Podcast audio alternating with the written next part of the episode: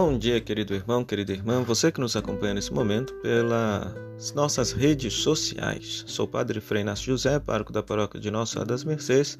Seja bem-vindo ao nosso Dabar, na qual nós fazemos uma simples exegese do Evangelho Dominical. O Evangelho deste domingo é Mateus capítulo 25, versículo de 1 a 13, que faz parte de um bloco maior do Evangelho de Mateus, que é o capítulo 24 e 25, que é comumente chamado de sermão escatológico ou discurso escatológico de Jesus, na qual ele trata do fim dos tempos e exorta a comunidade cristã a permanecer vigilante, na espera ansiosa do seu Senhor que um dia voltará. E este é o grande tema do evangelho de hoje, Mateus capítulo 25. Vocês conhecem muito bem esta história esta parábola de Jesus de dez virgens que aguardam o noivo voltar. Era normal naquela sociedade, naquela tradição, naquela cultura, ah, na festa de casamento, se fazer um cortejo de jovens virgens que levavam o noivo até a casa da noiva para, é, para este trazer a noiva para sua casa e celebrar a festa de casamento. Então, o um detalhe aqui desta passagem está justamente no fato de que elas não sabem quando o noivo virá, então por isso elas precisam manter-se vigilantes com as suas lâmpadas acesas. O problema aqui não está no fato das, das prudentes terem azeite e não passarem azeite para as imprudentes problema está no fato de que não se sabe quando o noivo virá, então, ao dividir o azeite, tanto prudentes quanto imprudentes podem ficar sem o azeite. Além disso, há um outro detalhe também muito interessante. A festa de casamento era uma festa que envolvia toda a comunidade. Praticamente toda a vila, toda a cidade era convidada para, era um evento social. Portanto, a porta da casa não se fecha, é aberta a todos os convidados. E aqui há um detalhe: a porta se fecha, né? Abre para nós, versículo 10, versículo 11. Isso, isso aqui é um detalhe interessante, porque isso aqui, de certa maneira, vai na contramão daquilo que acontecia naquela cultura. É, talvez seja uma metáfora para justamente falar para nos ensinar que um dia a porta do reino se fechará. Ou seja, existe um tempo propício para nós estarmos vigilantes, preparados para acolher a salvação de Deus que nos vem, mas este tempo um dia findará. A porta fechará. E aqueles que não entraram, aqueles que não passaram pela porta, não entrarão mais.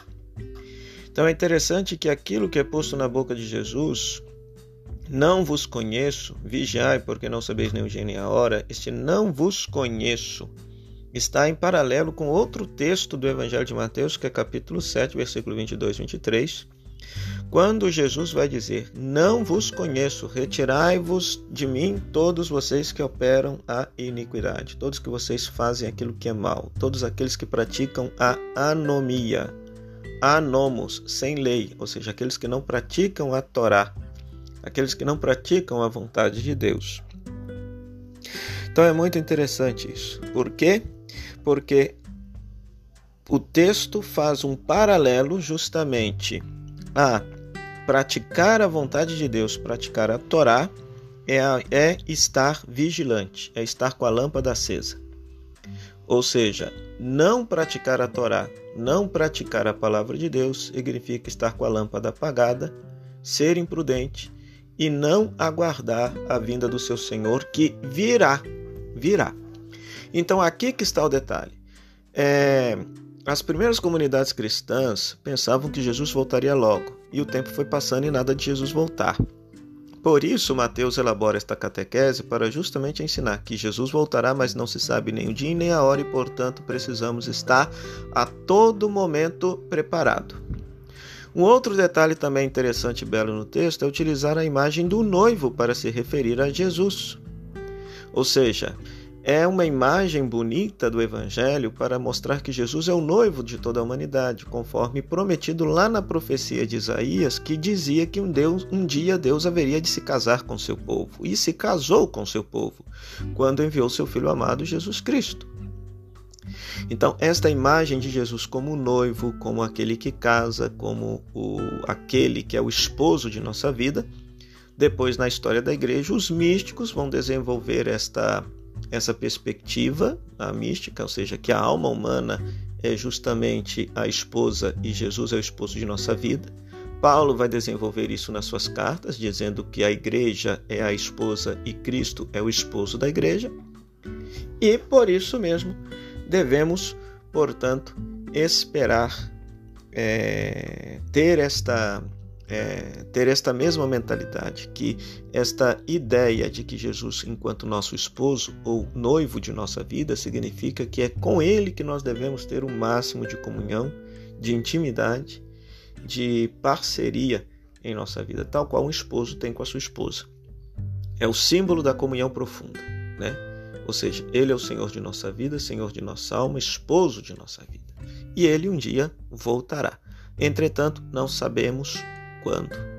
Não sabemos quando. Por isso, todos os dias devemos praticar a justiça de Deus, o que no Evangelho de Mateus está em paralelo com o estar com a lâmpada acesa e vigilante.